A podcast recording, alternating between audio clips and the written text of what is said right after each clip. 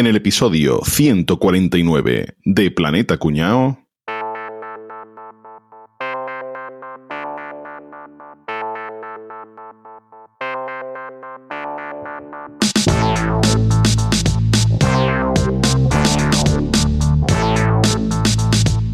Oye, chavales, que se, que se me ha ocurrido una cosa. Componemos una canción a ver si lo petamos y nos salimos ya de pobre de una vez. Vamos, vamos, espera, espera, espera, Enrique. Que eso seréis vosotros, ¿no?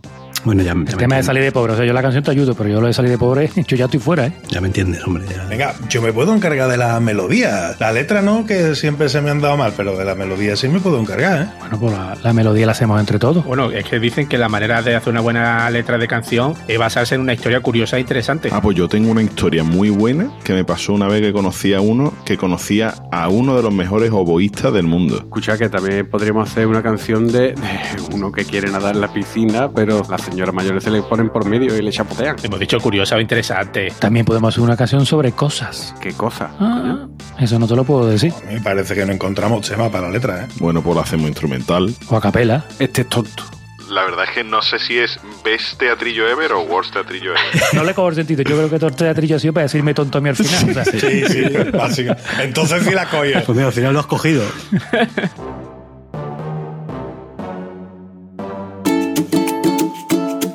Señores, me toca renovar con la asociación podcast, tío. Voy a ello ahora mismo, ahora os veo, ¿vale? Pero eso para qué, tío, si eso no vale para nada. Hombre, como que no. Yo estoy asociado incluso desde antes de hacer podcast. Seas podcaster o oyente, lo importante es apoyar a la asociación. Yo también. Hacen un montón de cosas para promocionar el podcasting. Tienen vídeos y tienen cursos, tienen un montón de cosas. Hacen ponencias y mesas redondas muy interesantes en directo. Tienen un grupo de Telegram, foros de ayuda. Si te apetece participar, te lo dejan abierto, ¿eh? Y si te pica el gusanillo de hacer un podcast, tienen un programa de apadrinamiento y te ayudan desde cero, ¿eh? Y sin ánimo de lucro ni nada, no te cobran nada. Ah, bueno, y la JPod, claro, la jornada de podcasting que hacen todos los años. Venga, que este año tenemos que volver ahí, ¿eh? Son del 14 al 16 de octubre en Madrid. No, apúntate, que eso son 20 euros al año, que te gastas más en droga. Venga, vale, coño. Venga, me voy a apuntar, que me habéis convencido. Ole, mira, ya tenemos un voto más para los premios de este año.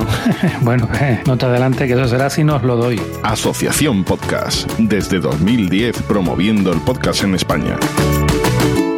Bueno, ¿qué pasa, chavales? ¿Cómo estamos? Aquí, Muy bien. cantando. Yo voy afinando la guitarra ya. Encantado. Contento porque el Betis está líder en la liga. Tiene por detrás al. Madrid y a siete puntos Vaya del Barcelona. Te salió bien una vez, no te va a salir mal. Además, además que yo creo, yo creo que no pueden cuadrar las cifras que ha dicho con los partidos de quedan, o sea, que porque hay parón de selecciones, o sea que... ¿Habéis visto la serie Manifest? Sí. ¿No? No. No, pues no la veáis porque es muy mala. No, no es mala, es entretenida. Álvaro, más mala que la leche. Es Para que Boza diga que es mala, ya tiene Ya que te ser digo. mala. Y para que Álvaro diga que es buena. O sea, no sé qué me da más miedo, tío. No, pero Enrique, la cuestión de Álvaro es llevar la contraria. Ahora, eh, es cierto. bueno, pues nada, vamos a hablar de algunas canciones que son bastante conocidas, canciones que todo el mundo hemos oído alguna vez, pero que yo creo que tienen una historia detrás que mucha gente no sabe exactamente de qué van. Que a veces, ¿no? De tanto repetir una canción, ni piensas en lo que dice, ni, ni de qué va. No, no te paras a, le- a entender la letra, ¿verdad? Que muchas veces Sí. te pasas vergüenza, incluso, hostia, que estoy cantando Yo, esto. pero Enrique, lo mejor de todo es que seguro, seguro, seguro que de letras de canciones no tiene Capri ni un puto tuit. Que, hombre, claro, por supuesto, Álvaro. Por De eso letras de canciones también, Guillo. ¿De Bueno, letras de también? canciones, ¿no? Será de canciones. De letras. Y de números. Cifras y letras. Que yo, de letras de canciones, de canciones, sí, claro que hay. ¿no? Hombre, hombre, ese tema ahí. Te, voy a contar uno de mi amigo arroba Doc Hannibal, que dice, Miquel, ¿cómo vas a titular esta canción? Pues 100 gaviotas donde el Golfo Pérsico. Pero ponle mejor 100 gaviotas donde Irán. Pero si es lo mismo, zotonto. Pues sí, que había tuit de letras de canciones, qué cabrón. Pues Yo también hay, espero también no irme de aquí hoy sin entender la, la letra de la canción esa de Motomami, ¿no? De- No, esto no, esto es incomprensible. Da igual. ¿no? No todas las letras tienen significado. Vaya por Dios. Pues nada, venga, voy a empezar yo mismamente, ¿vale? Voy a hablar de una canción, yo creo que esta sí que más o menos es conocido de qué trata, pero bueno, por si acaso vamos a darle contexto. Mi canción es ultra conocida y sobre todo se puso algo de moda durante el confinamiento, ¿vale? Estaba la de Resistiré del dúo dinámico y esta de la que vamos a hablar ahora. un trozo de metal, algo que nunca puede detener sus ansias de volar. Libre como el sol. Esta es Libre, de Nino Bravo. vamos. Esta la, esta que la cantaba yo en todos los karaoke. Sí, señor. Canción clasiquísima de karaoke, ¿eh? O sea, De karaoke. sí, sí, sí. Que sí. tú te escuchas fantástico y el que está enfrente está poniendo unos ojos guiñados diciendo, Dios bendito, que le den un tiro ya, que no supera más el animal. Llévame pronto, por favor. Sí. Millones de euros me tienen que dar a mí para que yo cante en un karaoke. Ah, sí, pues, divertidísimo. tío. Es muy divertido. Pues sí, pues esta canción está compuesta en el año 1972 y la compusieron dos señores que se llamaban José Luis Armenteros y Pablo Herrero, que son dos tíos que han compuesto temas clasiquísimos de la canción española, como Un beso y una flor, Al partir un beso y una flor. América América, Es América. Cuéntame, cómo te ha ido, no has conocido la felicidad. Eva María se fue, la fiesta de Blas, o sea, Blas. auténticos maestros. Está ¿no? desforradísimo, ¿no? Estará, estarán desforradísimos los notas. El George Moroder de la canción española. Y estos, pues eh, esa canción la compusieron pensando en que la iba a interpretar Nino Bravo. O sea, toda la para melodía él. y todo, pues está pensada para que la cante, ¿no? Y pertenece a un álbum que se llama Mi Tierra, de este señor. Tuvo muchísimo éxito en España y en Latinoamérica, un montón. Y hay un mon- fijaos si tuvo éxito que hay bastante grabaciones de Nino Bravo en televisión española cantando esa canción. Es una manera de, de en aquella época de valorar el éxito que tenía. Si salías mucho en la tele, era que la gente te reclamaba, ¿no? He buscado a ver cuántas había. Seis grabaciones de Nino Bravo en televisión española, teniendo en cuenta Ay. que la canción salió en el 72 y Nino Bravo se murió en el 73, pues en muy poco tiempo. Aprovechó el tiempo, sí. Claro, sí, sí. es de valorar. Querían sacarlo más, Vale. pero ya olía, ¿no? Claro, ya. Claro, sabéis que este hombre se, se mató en un accidente de coche, ¿no? Eh, Mm. pues, eh, cosas que pasan, ¿no? Era bastante joven. Entonces, bueno, la historia que cuenta esta canción sucedió 10 años antes de su publicación, en 1962, ¿vale? Si recordáis la canción, dice, tiene casi 20 años y ya está cansado de soñar, ¿no? Resulta, esta canción habla de un señor que se llama Peter Fetcher, que era un obrero de la construcción que vivía en, en Berlín Oriental. ¿Os acordáis cuando separaron las dos Alemanias, la República Federal Alemana y la República Democrática de Alemania. ¿no? La parte soviética y la parte occidental, y Berlín pues estaba partido en dos por el muro de Berlín. Bueno, este chico vivía en el Berlín occidental. El bueno, el bueno. No, perdón, he dicho al revés. este chico vivía en el Berlín oriental, o sea, en el Berlín, En el bueno, en el bueno. en el, eso, en el, bueno, en el- en el comunista, ¿no? Vamos a llevarnos bien con todo el mundo, ¿no, caballito? Pero parte de su familia vivía en el Berlín occidental y se veían bastante a menudo. Pero claro, en el 61 construyeron el muro y entonces ya se prohibió que hubiera paso libre entre las dos partes de Berlín. Y este hombre pues se, se- quedó solo en la parte comunista de Alemania. Y lo estábamos pasando mal, como mucha gente allí. Entonces, más o menos al año de que se construyera el muro, el tío planificó junto con un colega desertar y pasarse al otro lado. ¿vale? Y había una carpintería que estaba cerca del muro y dijo, mira, nos escondemos aquí, miramos a los guardias a ver, a ver qué hacen, ¿no? Y cuando ya podamos, pasamos corriendo por el corredor de la muerte, que se llamaba, que era la parte que había en el muro Entre frontera y frontera, ¿no? Efectivamente. Mm. Y querían, y dice, pasamos por ahí corriendo, saltamos y ya, pues una vez que estemos en el otro lado ya nadie nos, nos dice nada. Entonces lo planificaron así, se escondieron y tal. Y cuando ya vieron así, saltó el tío corriendo la valla y la guardia le dio el alto, pero él no lo oyó. Y le pegaron un tiro. ¿Vale? Que esto es lo que dice en la letra. Dice, bueno, dice, piensa que la alambrada solo es un trozo de metal, o sea, como esto me lo salto yo y ya está. Y luego dice, dice, marchaba tan feliz que no escuchó la voz que le llamó. Eso es. Entonces, Ah, vale. el- la Guardia Fronteriza le pegó un tiro, le dieron en la ingle y el hombre se quedó tirado ahí. ¿Y qué pasó?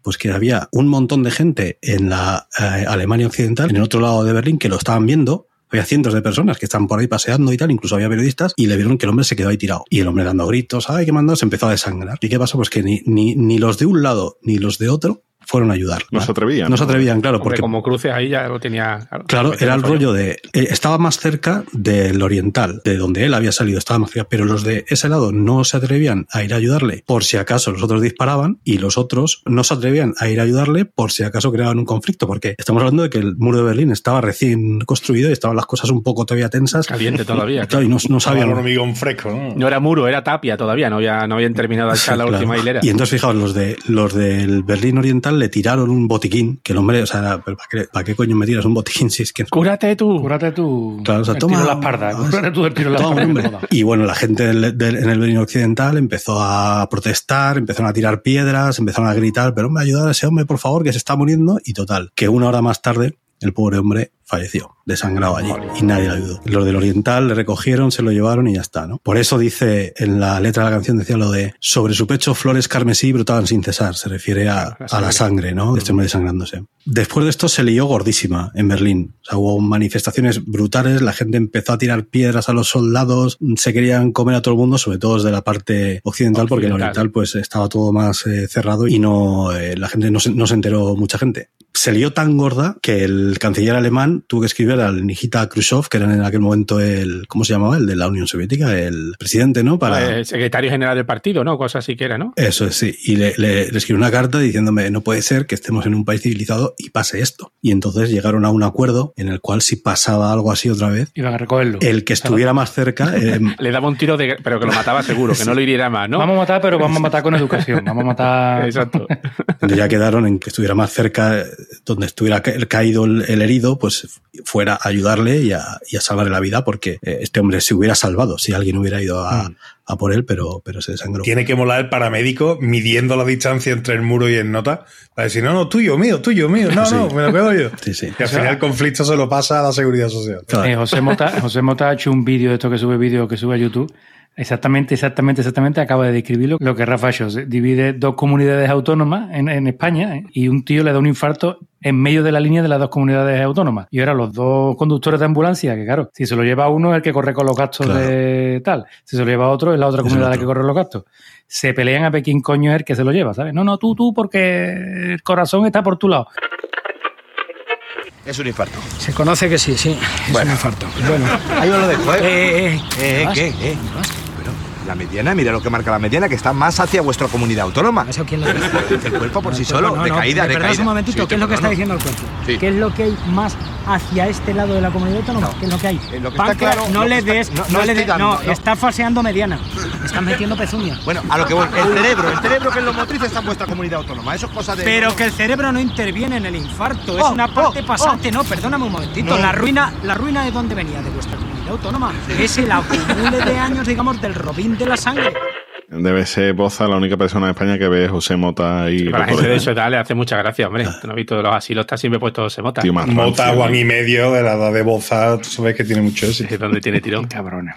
Oye, pues interesante la historia de esa canción. Pues sí. Ya la he cantado mil veces y no sabía la letra, tío. No Eso, sabía nada. en Nochebuena lo peto, Sí, ¿eh? sí. En Nochebuena yo este año lo peto. Este episodio también de Nochebuena, sí. Fijaos que realmente es una canción que se ha utilizado mucho en muchos sitios así como cántico an- anticomunista, ¿eh? ¿vale? O sea, era como un rollo de libertad y tal, de opresión, de dictaduras y tal. Bueno, es que, es que decían que tuvo mucho éxito por el año, ¿no? Porque tú hablando, está el año do- mm, 72, que en aquella época estaba la dictadura de Franco, creo que también la de Portugal, la de Chile, había la Claro, de sí, Argentina, sí. había muchas dictaduras, ¿no? La verdad que deja el cuerpo cortadillo. Sí, da un poco de sí, mal sí, rollo. Sí, es desagradable, tío. Pero bueno, una curiosidad también. Esta canción, como ya os he dicho, fue muy exitosa en, en Latinoamérica, no solo en España. La cantaban en el ejército de Chile, el ejército de Pinochet. Y Fidel Castro la prohibió en Cuba, porque os digo que es anticomunista en principio, ¿no? Pero ha habido muchas versiones, no sé si os acordáis del chaval de la peca, que era Sí, este que hacía una versión que a mí me gusta, ¿no? me gusta bastante, sí, sí. Sí.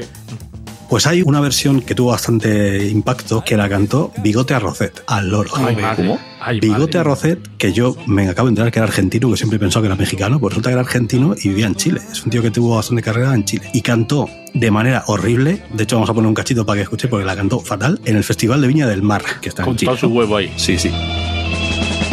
Y tendido en el suelo se quedó, sonriendo y sin hablar. Sobre tu pecho flores carmesí brotaban sin cesar. Libre, como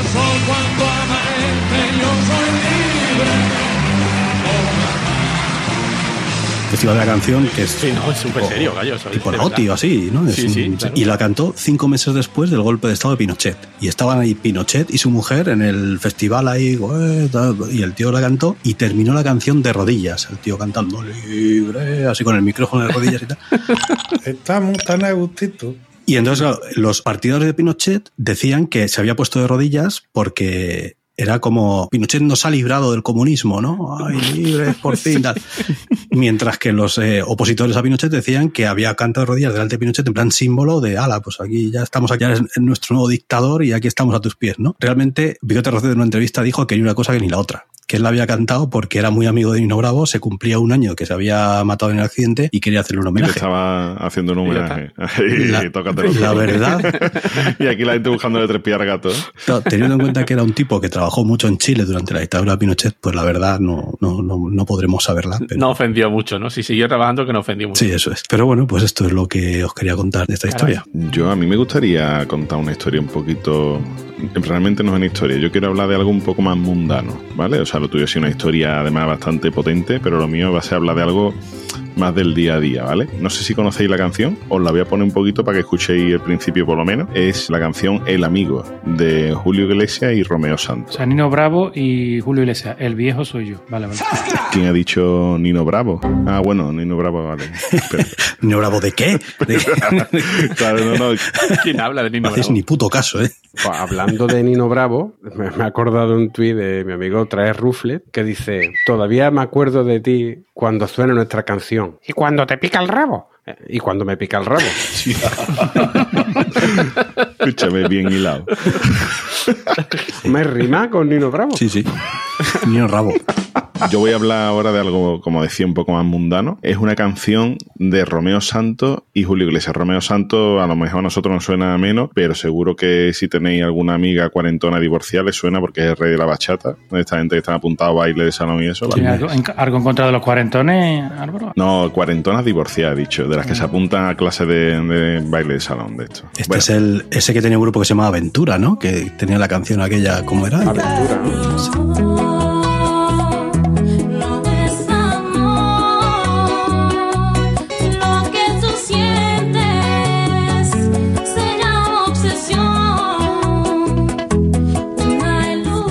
voy a poner un cachito de la canción y os pido que escuchéis un poquito la letra Vale. y ahora después hablamos, ¿vale? Momento. sido mi aliado, me acompaña, confidente en mis hazañas. Es mi amigo fiel, ardiente, hiperactivo, aventurero, un compinche en mis deseos. Qué influyente es él, mi amigo. Bueno, paramos ahí un momentito, ¿vale? Si habéis escuchado, dice, ha sido mi aliado, me acompaña, confidente en mis hazañas, es mi amigo fiel. Ardiente, imperativo, aventurero, un compinche en mis deseos, qué influyente es él. Eh, Está hablando del nabo. Correcto. Está hablando del nabo, correcto, Rafa.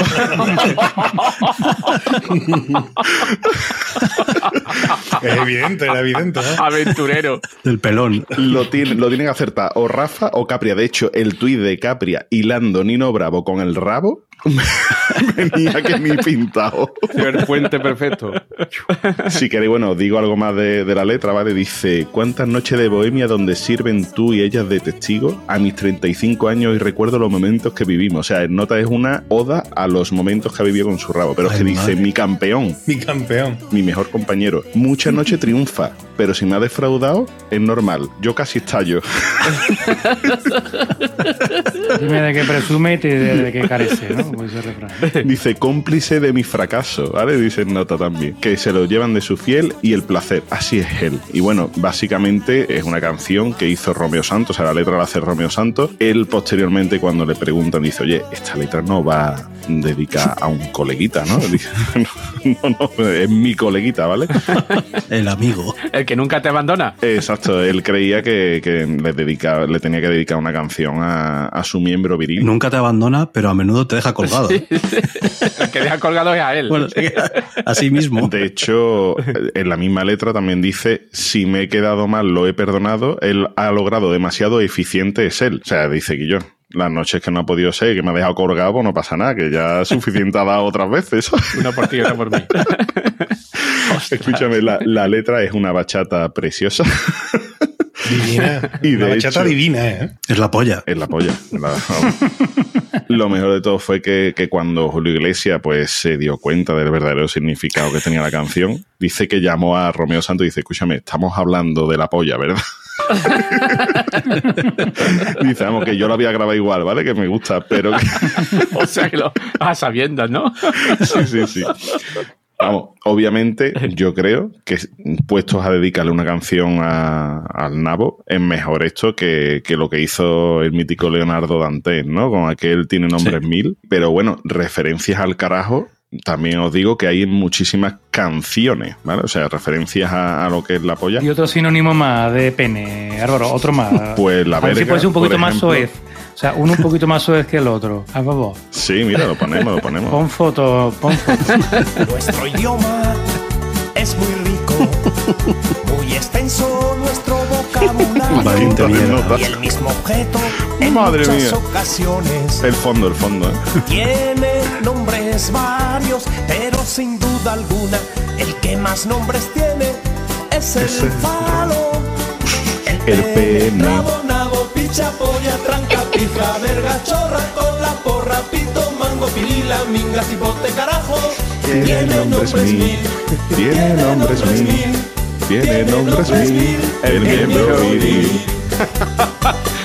Al loro, 4 millones de visualizaciones tiene ese vídeo, ¿vale? Po- Pocas me parece. Pocas me parece. Para las que se. ¿eh? Pero, pero- La vista tarea o esto yo, Hombre, escúchame, es que esa Hombre, pero es que yo me la sabía de memoria. a mí me habéis dejado muerto ahora mismo. Yo esa canción no la he escuchado en mi vida. Pero Boza, yo me la sabía de memoria.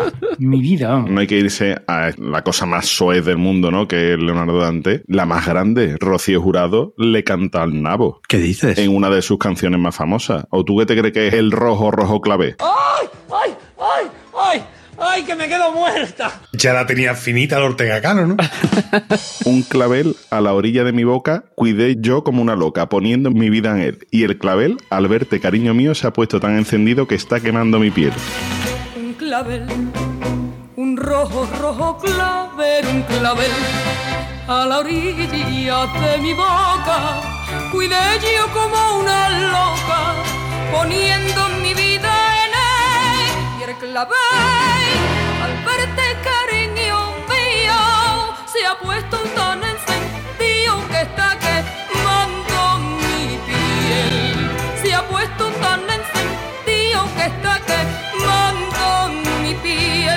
Que está quemando.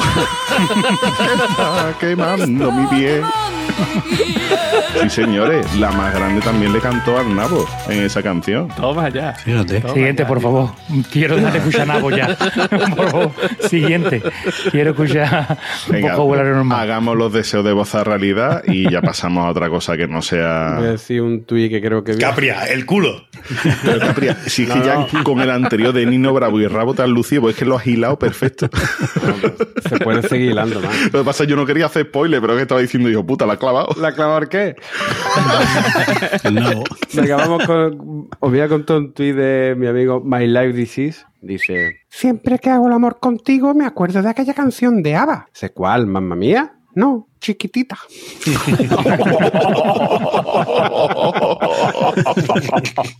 Esto no lo dice mi amigo. Esto no lo mi amigo. Ese no, ese no habla bien del amigo. Pero vamos, que seguro que hay más canciones por ahí que parecen que algo así que- y después. Venga, otra, otra modernidad. Fasca. Vamos a por otra modernidad. ¿Quién le toca a Capria? Venga, Capria. Yo, que el cantante esté Venga, vivo. tú A ver si puede ser que el cantante esté vivo. Que no tenga la cuarta dosis del COVID todavía, si No, es este posible. no, este no cumple ese requisito. Bueno, esto voy a decir que está, está un poquito coño con el filere porque no hay que ser ningún MacGyver para averiguar un poquito de la canción. Pero que lo que pasa es que nos pilló en una edad juvenil a casi todo, menos a Bosa, que Bosa ya había renovado varias veces el carnet de pensionista cuando salió la canción, ¿vale? Ya tenía tres Pero- quinquenios. La canción es del año 98 y es El Chiringuito de El George chiringuito del 98, tío. Del 88. Que es mucho más antigua. 88. Pues yo lo pensé más antiguo, ¿eh? Ah, del 88. 88, Vale, coño. Ah, eso sí, Vale, eso había sí. dicho Has 98, dicho ¿no? 98, ¿He ¿eh? dicho 98? Sí. Sí. Ahora lo comprobamos, ahora lo comprobamos. Le damos a la, máquina- a la máquina de comprobación. La canción es del año 98. Bueno, pues nada, es del 1988. ¿Es un gato o un rebobinado? La canción tiene, o sea, la canción la podemos una canción del verano típica, pues dedicada a los chiringuitos, Claro. en fin. De hecho, Jordi Dan en su día contó la versión oficial de, de lo que es la canción. Dice que, bueno, ese verano, o un poco antes del verano, estuvieron actuando en Málaga, estuvo actuando con su grupo en Málaga y tal, y dijeron, oye, pues vámonos a un chiringuito que os voy a invitar a comer. Os voy a invitar como unos espetitos allí al chiringuito, ¿vale? y fueron al chiringuito y estaba cerrado. Preguntaron otro y también estaba cerrado. Y fueron llegando con el coche de un chiringuito a otro y estaban todos cerrados. Pues en octubre, ¿no? Sería octubre, dice. Siempre Málaga, que los chiringuitos estén cerrados. No me jodas, sería, sería octubre lloviendo, tío. No, no, escúchame, no, no, tiene su explicación. Y es que ese año, en 1988, había cambiado eh, la ley de la costa española. Y entonces, ¿qué es lo que pasa? Cerraron muchos chiringuitos y los que no cerraron, pues tenían que cumplir unos controles sanitarios de la hostia. Además, estaban todos cerrados, pero porque estaban haciendo obras para poder prepararse para el verano. Y entonces no encontraba Ah, a este vale, tío vale. ni un puto chiringuito. Y entonces, después de tan- dar tantas vueltas, tanto chiringuito, chiringuito, se le metió en la cabeza y un poco como diciendo, bueno, por reivindicar el chiringuito le dedico una canción al chiringuito. Hasta ahí todo muy bien. Vale, Georgie, eh, Mm. Sí, un sí. fenómeno, Georgie, bien, viva el chiringuito, la ley de costas un muerto. Hasta que empiezas a ver la canción. La canción es todo el rato, el chiringuito, el chiringuito, y cuando no es el chiringuito dice chi, chi, chi, chi. Sí, sí, sí. Ese- eso es el 80% de la canción, menos cuatro estrofas. Y aquí vamos a ver, vamos a ver Georgie Dan como lo que es una apología al chiri- al chiringuito, lío de la gran puta. Atención.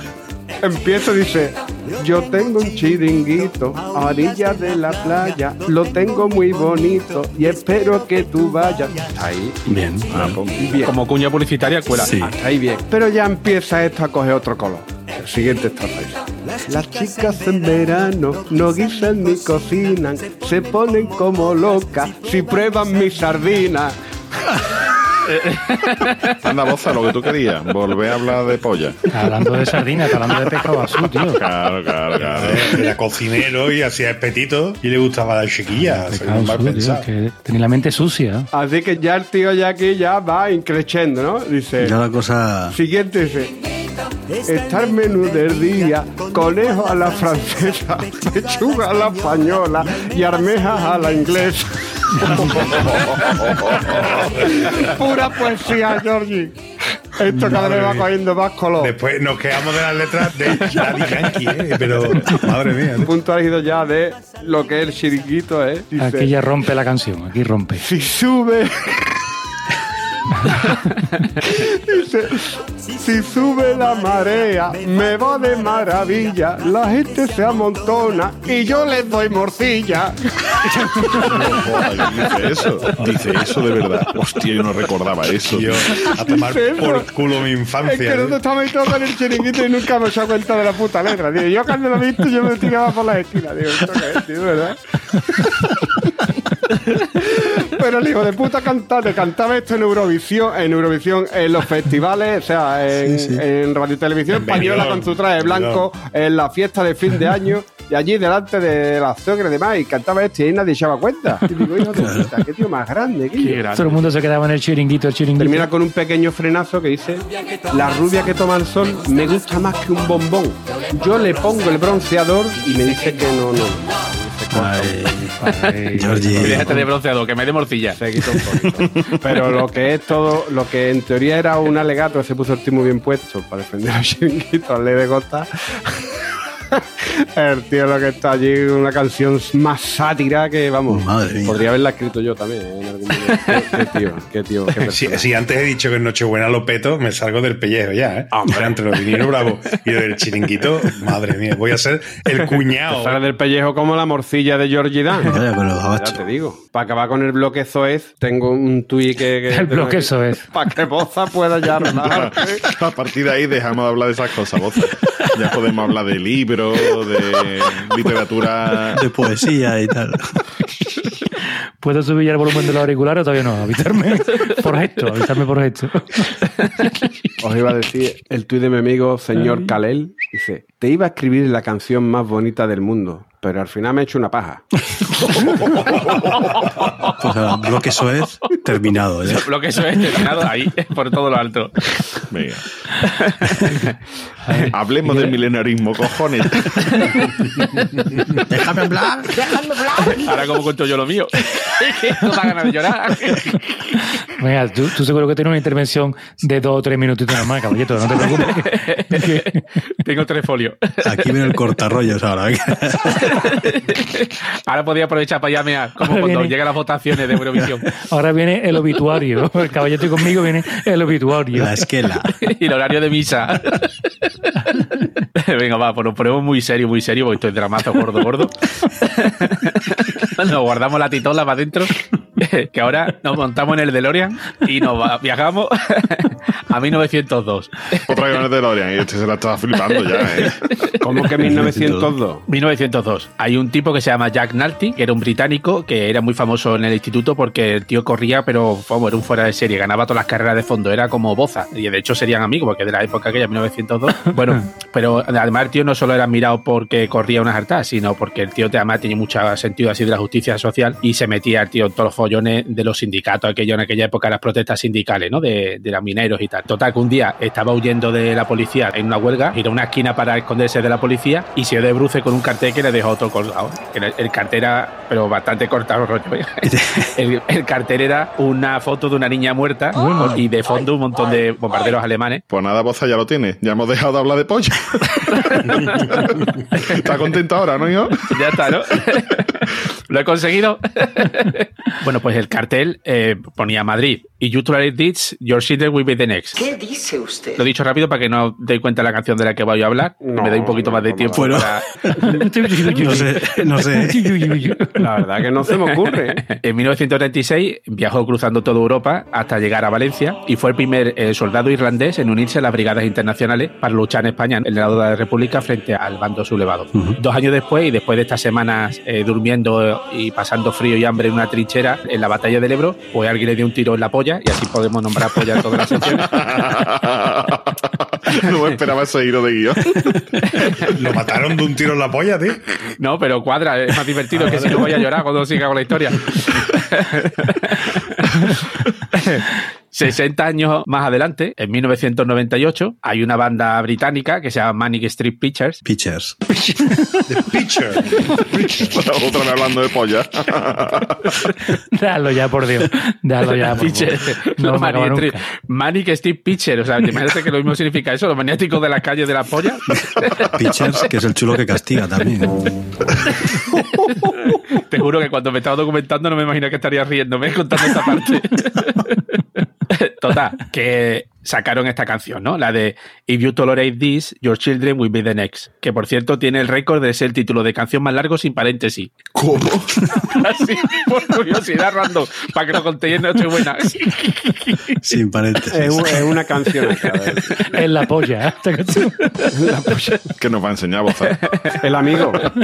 Por cierto, que esta canción fue escrita por el bajista del grupo una vez que estaba de vacaciones en Barcelona, paseando por la Rambla, y alguien pues le explicó todo el tema de la guerra civil y las brigadas internacionales, ¿no? Fue una especie de homenaje. Y de hecho, esta canción era su quinto disco, ¿eh? pero fue el primer número uno de la banda. Pegó el pelotazo en Estados Unidos, en Inglaterra, en Islandia, Canadá, en España también, por supuesto. Y la canción es una canción muy simple, muy simple. Tiene seis acordes, ¿no? Con la guitarrita así rasgado, ¿no? Tipo Radiohead. Y la letra tenía frases que, es lo que te digo, mucha gente la canta o le suena, pero no ha prestado nunca atención a la letra. Evidentemente, primero porque no entienden inglés y segundo porque tampoco te espera que la canción vaya de algo tan nuestro, ¿no? Por ejemplo, hay una frase suya que muy poética que dice: El futuro te enseña a estar solo y el presente a tener miedo y frío, es lo que sentían los de las brigadas internacionales. Y después una frase que era muy famosa en aquella época, que era eh, en plan para reclutar a soldados, decía: Si puedes dispararle a un conejo, entonces estás eh, preparado para dispararle a los fascistas. Que era un poco como diciendo que cualquiera vale para en esta época, ¿no? Y de hecho, esa frase se acuñó y tuvo mucho éxito durante muchos años, fue el lema en las luchas del sur de Gales contra los fascistas. Lo más surrealista es que hace unos años el Partido Nacional Británico, que es de extrema derecha, usó esta canción en sus mítines, ¿sabes?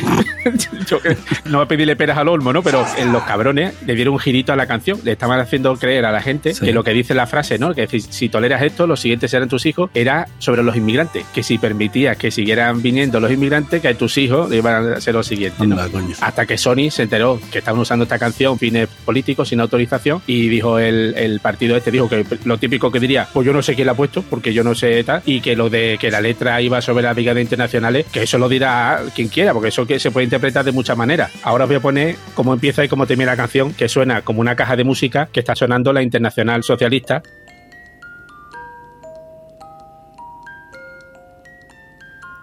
Pero esta gente no le puede pedir tú ni LGB siquiera. Yo sé que no le puede pedir mucho más. Y después, cuando estaba terminando de documentar esta canción, resulta que hay una canción basada en lo mismo. Y dije, coño, qué casualidad. Casualidad. Sí, sí, de este grupo sí que no me lo esperaba. Y os pongo esta, a ver si conocéis esta canción.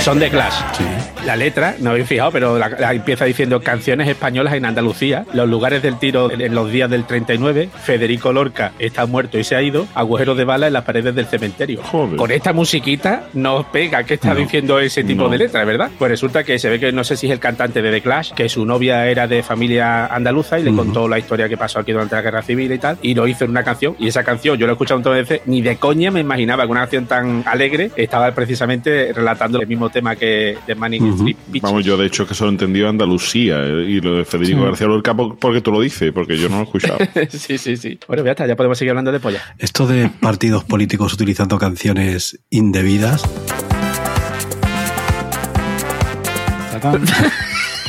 Todavía tenemos aquí a gente diciendo que no se politice el velachao, ¿verdad? Sí. Que- Pero si os acordáis, Vox empezó a utilizar la canción de los Ronaldos de No puedo vivir sin ti. Correcto. Y Coquemaya puso en Twitter que esa canción estaba dedicada a un amigo suyo que es homosexual, que hablaba de- sobre su pareja y tal. Y dije, "Hombre, pues me alegro mucho de que utilicéis esto porque es. Lo que está hablando, no se puede Sí. pedir peras al olmo, ¿no? bueno. Ayer para mí, y no sé cuánto tiempo para que lo escuche, en el hormiguero estaba Laura Pausini, Estaba Pablo Arborán, estaba Luis Fonsi y estaba Antonio Orozco. O sea, lo que viene llamándose los cuatro jinetes del apocalipsis. Antonio Orondo, ¿no? Antonio Orondo. Eh, Y en un momento del programa se puso a cantar el Belachao, el nuestro amigo Pablo Moto. Y rápidamente saltó Laura Pausini y lo cortó. Lo pausó. Lo pausó.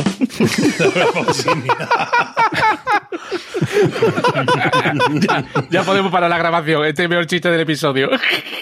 Pero la habéis cogido tarde, Guillo. es que es para inteligentes.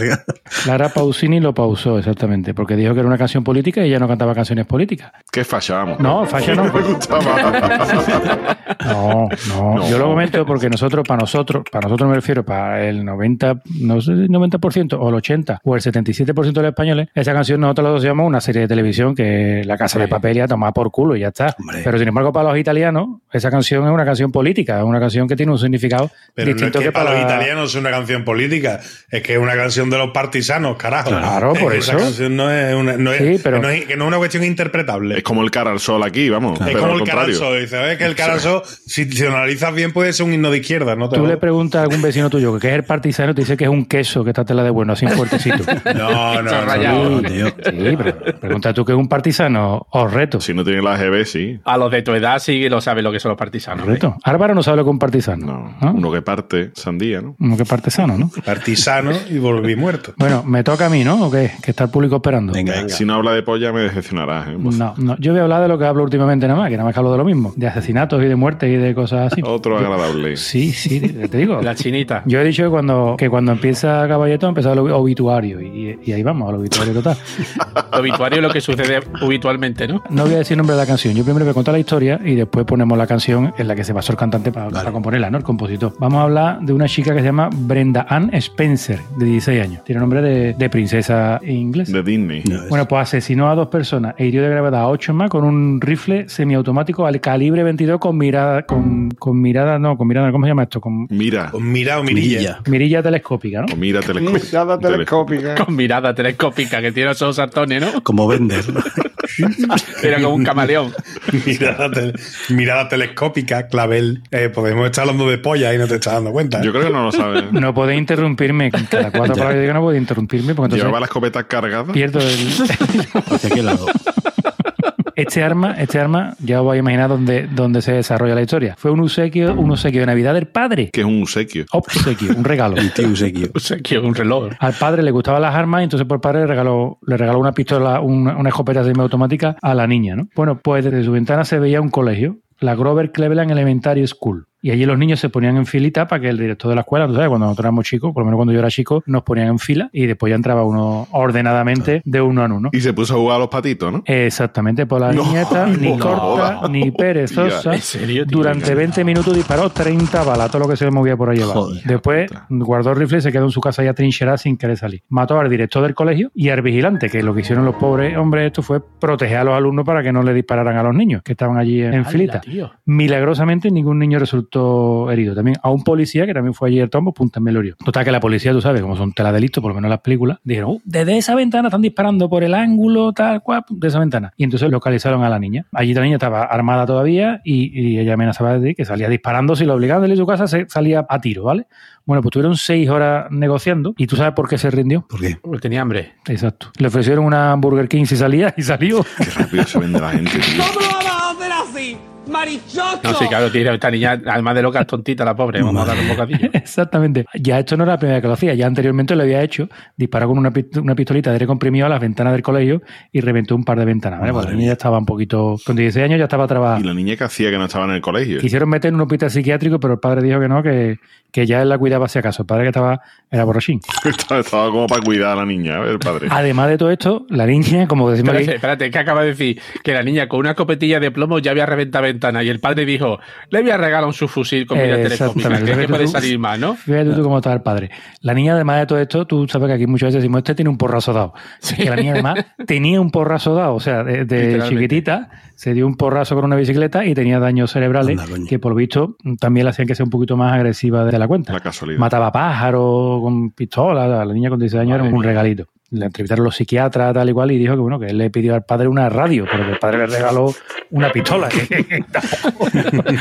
que toda la culpa no es suya, ella, ella quería una radio. Escucha el carrusel deportivo y dando una escopeta. Y porque- puede salir mal, ¿no? De regalarle ese tipo de cosas a una persona que no está viendo la cabeza. Ella quería, quería una radio y una hamburguesa. Si la niña era feliz con poco. Aquí, bueno, pues al final, pues bueno, el padre que se abusaba de ella cuando joven, tal, bueno, bueno. Un poco extraño porque la niña la metieron en, en una celda y tenía una compañera que se parecía mucho a ella con 17 años, bueno, por padre, se casó con esa niña unos años más tarde. ¿Sabes tú qué cosa más extraña? Con la compañera de celda de su hija se casó el padre. O sea, esto es... Eso es Arkansas profundo, ¿eh? De ahí. Actualmente, esta buena mujer está en prisión. La condenaron a 25 años de prisión y a partir de ahí, revisable, ¿no? En prisión Ajá, sí. revisable, pero bueno, la han revisado y han dicho que no, que esta está loca de, Por, mu- por mucho que le revisen, ¿no? no está no loca de ahí y que esta no, no va a salir de ahí. Bueno, pues Bob Geldof, ¿no? No sé, lo conocéis, el cantante de The Boomtown Rats, Claro que sí. escuchó esta historia y dijo, hostia, le trastocó, ¿no? Estaba el hombre en una entrevista y de pronto todo esto salió en la tele y salió la niña diciendo el por qué lo había hecho. Ahí sabéis por qué lo había hecho. Porque tenía hambre. Ella contestó que no le gustaban los lunes, que los lunes eran muy aburridos y que lo hizo para animar el día. Y ya está. Coño, que se ponga un episodio de Planeta Cuñado el lunes. Pues fíjate. Entonces, ¿qué pasó? Pues que Bob Ah, Geldof. ya sé qué canción es. Eh, exactamente. Vale, vale, vale. ¿Sabéis, Sí. sabéis cuál es, no? I don't like Mondays. I don't like Monday. Pues ese fue todo el motivo que la muchacha esta dio, que todavía está en la cárcel, sea, imagínate, porque por el que se le iba a tiro. Porque estaba aburrida, tenía su escopeta allí, la ventana a los niños, y quería alegrarse el día y se pegó a tiro con los niños. Y Bob Geldof compuso esta famosísima canción, I don't like Mondays, no me gustan los lunes. Y está ambientada el videoclip en un, en un colegio, puede ser. En el videoclip salen unos niños en fila, ta, ta, sale una, una cosa así. La letra, un trocito, ¿no? De la, de la letra dice, tell me why, tell me why, I don't like Monday, tell me why, tell me why. Y la última frase de la, la última frase del estribillo es, quiero estar todos los días matando a la gente a tiro.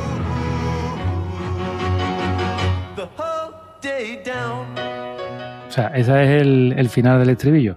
I don't like Monday, I want to shoot the whole day, down, down, down, shoot it all down. Madre mía. O sea, que esta es la historia de esta canción. Es casi, casi tan triste como otra que no he cogido, pero que me resisto a no contarla, porque es una canción que me encanta, pero que después de llevar unos pocos de años escuchándola, hace tres meses me enteré de que iba la, la canción y desde entonces me deprime profundamente. ¿Cuál? Que es la de jueves, de mm, Se ve que la, que la escucha mucho. eh, La oreja de Van Gogh. No, coño, la escucho un montón. Tengo una lista en Spotify, os la recomiendo a todos mis seguidores. Ti- Tiene una lista de Spotify que va de cada día de la semana, ¿no? O sea, No, no, no, no, estará Se la de llama- Friday and in No, Love, no, ¿no? Le hemos pillado, ¿verdad? Le hemos pillado. Se llama Las Jartibles. Esta lista tiene cuatro canciones nada más y la pongo en bucle. Y dos son de la hora de banco. Pues una de ellas esta, que se llama Jueves, que va, si no la habéis escuchado, escucharla. Ah, ya sé cuál es. Y ahora voy a decir de qué va. Esta canción va del 11M, del atentado de las bombas en los trenes de Madrid. Escuchar la canción atentamente, escuchar la letra, y si no echáis una lagrimita con la última estrofa, no sois humano. Nada más consigo. Cabrón. ¿Cómo mola? Escucharla, ¿eh? Que vais a flipar con la canción. Es brutal. Es brutal y muy triste, muy triste. Os vais a acostar deprimidos esta noche. O sea, que escucharla mañana por la mañana. No, mejor esta noche. Pues así os acostáis y mañana os levantáis con otro ánimo. No sé que te levante con ganas de pegar tiro. Pues escúchame, hablando de gente así un poco loquita, te voy a contar un tuit así de gente hecho casito, ¿vale? Un tuit de nuestro amigo arroba uzu-arroba, dice, Helter Skelter de los Beatles fue la canción que enloqueció a Charles Manson. Imaginad si hubiera escuchado a Mardita Nerea. Yo creo que Charles Manson también venía ya con un golpecito dado de antes.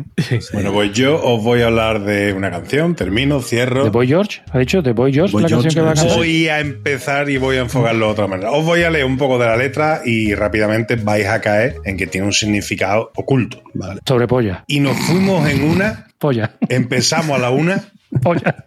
y con la nota rápido nos dieron las tres. Polla. Perreamos toda la noche y nos dormimos a las 10. Ando rezándole a Dios para repetirlo otra vez. No,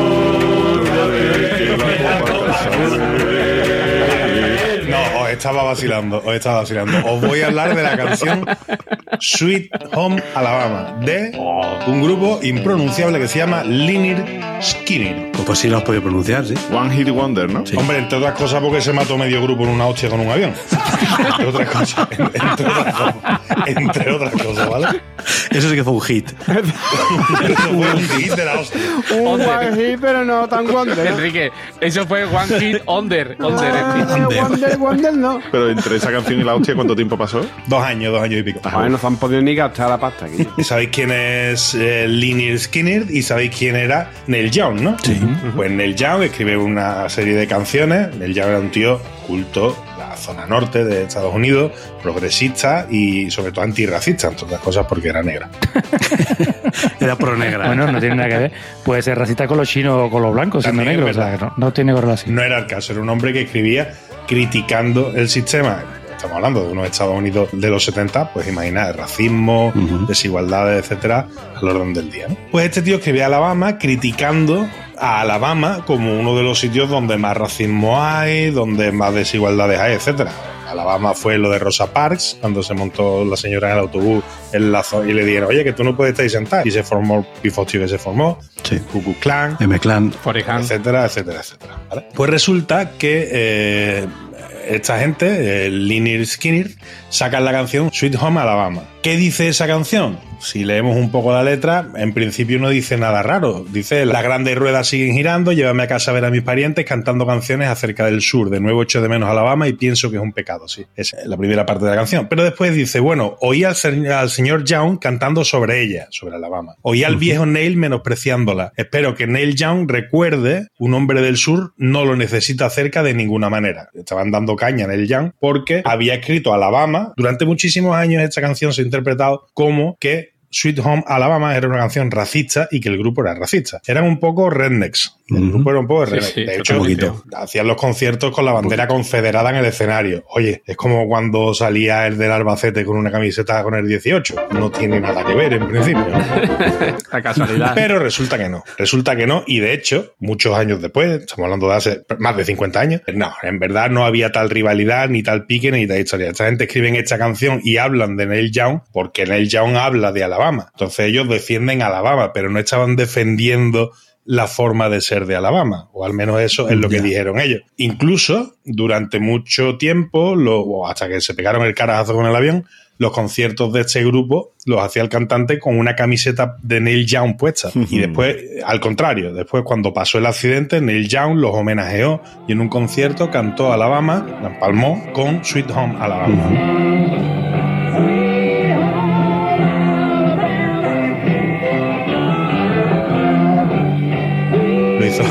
bastante bien. Lo de empalmar era por meter algo soez, boza, ¿vale? No quiero decir nada para que no. Pero bueno, lo he visto venir. Lo he visto Entonces, venir. bueno, al final la cosa queda como un empate, que Neil Young admiraba a los Lynyrd Skinner y los Lynyrd Skinner eh, admiraban a, a Neil Young. Admiraron, Pero admiraron. detrás de esa canción hablan del Watergate, hablan de un montón de cosas que pasaban en los Estados Unidos en esa época y es una canción llena de críticas y de tiritos. Que a nosotros lo que nos gusta es ese riff, tin, tin, tin, el, el riff, la percusión, es una canción maravillosa, de hecho es una canción perfecta, pero tiene mucho, mucho, mucho detrás. Vamos a escucharla un poquito. Sí, por favor.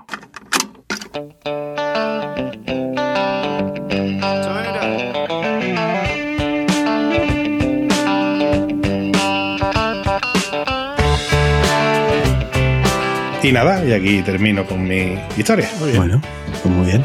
Es que esta canción me encanta. Yo la verdad descubrí en Forrest Gump que precisamente la usan para describir esa parte de la historia de América, ¿no? Tan conflictiva. Sí. Y, eh, Bueno, pues qué cantidad de canciones, ¿eh? Que parece que dicen una cosa y luego van de otra. Y todas dicen polla. Bueno, en español normalmente la- las canciones que tienen un significado diferente al que parece son estas dedicadas a la droga. También. Sí, Sí. muchísimas.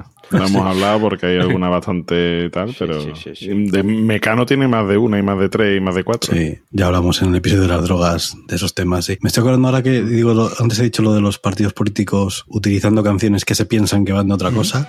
La canción de Bruce Springsteen de Born in the USA. Correcto, Que es esa fue una crítica a los Estados Unidos y la han usado un montón de políticos. De hecho, se la ponían a los de Guantánamo, ¿no? Para torturarles. Y- sí. sí, sí, sí. Creo que sí, se la ponían ahí en bucle para torturarles. Yo le he puesto la Macarena y en tres días te dice dónde está Obama. ¿eh? Bueno, Capria, ¿te quedan tweets por ahí de, de canciones? Algo, algo queda, ¿Algo algo queda. ¿Te sobra o todavía tienes? Jolín. Toda- todavía, todavía tenemos alguna cosilla, claro que sí. Hasta el rabo todo es toro. Rabo todo es toro, sí, señor. Venga, vamos con, con el primero de arroba my life disease. ¿Y cómo dices que se llama la canción que has escrito, Bumburi? Eh, Maldito duende que te quiero verde. Pero eso no es un poema de Lorca.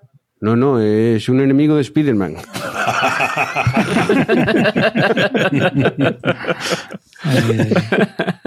Venga, el siguiente es de arroba leito82. Ese es nuevo. Mi hijo está ensayando a flauta la canción de La vida es bella. Los vecinos no creo que piensen lo mismo.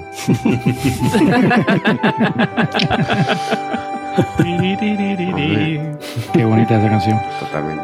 El siguiente es de arroba Doc Hannibal. Compuse mi canción en el despacho pequeño de casa. ¿El despachito? Sí. Despachito. sí, bueno. Ah, Tengo otro de arroba leito82. Gente con camisetas de Puma que no han escuchado una canción suya en la vida. ¡Ah, qué bueno, tío!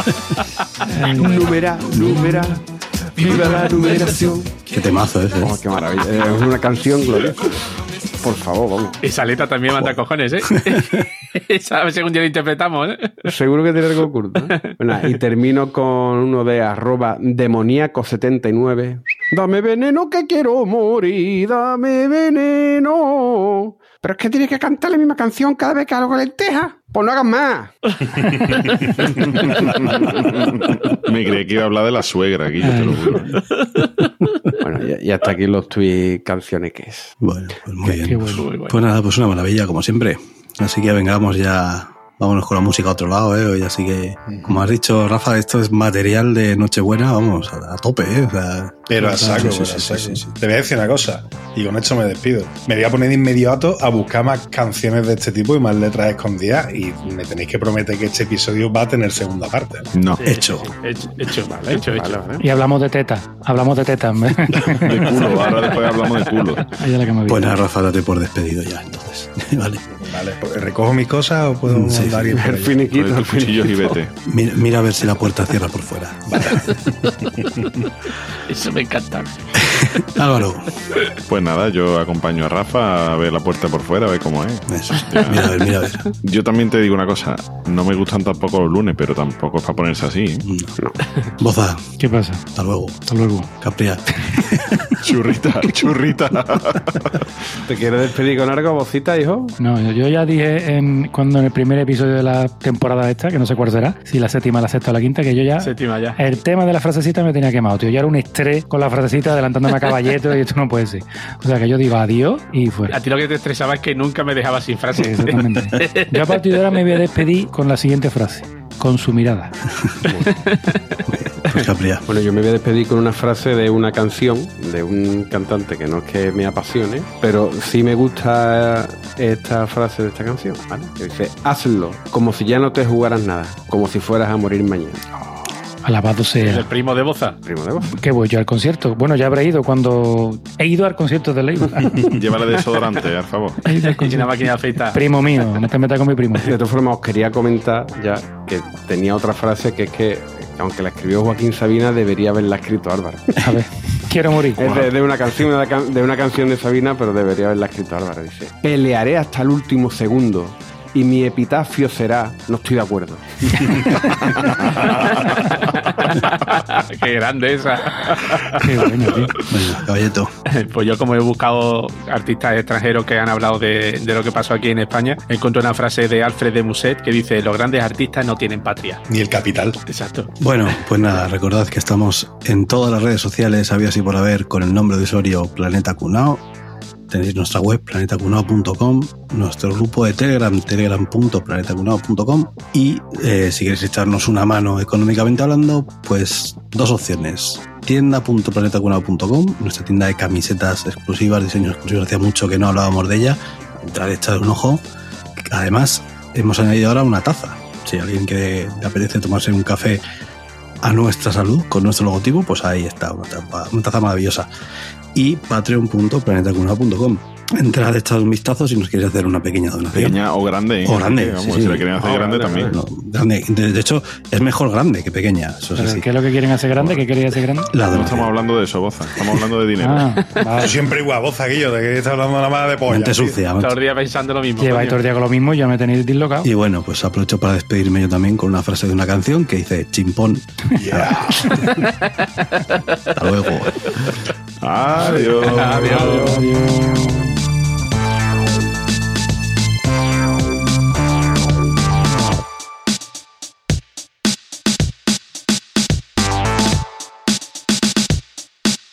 Este es tonto.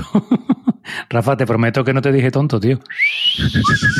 ¡Feliz año nuevo! Parecemos gilipollas. Ya te digo. Parecemos solo, ¿eh?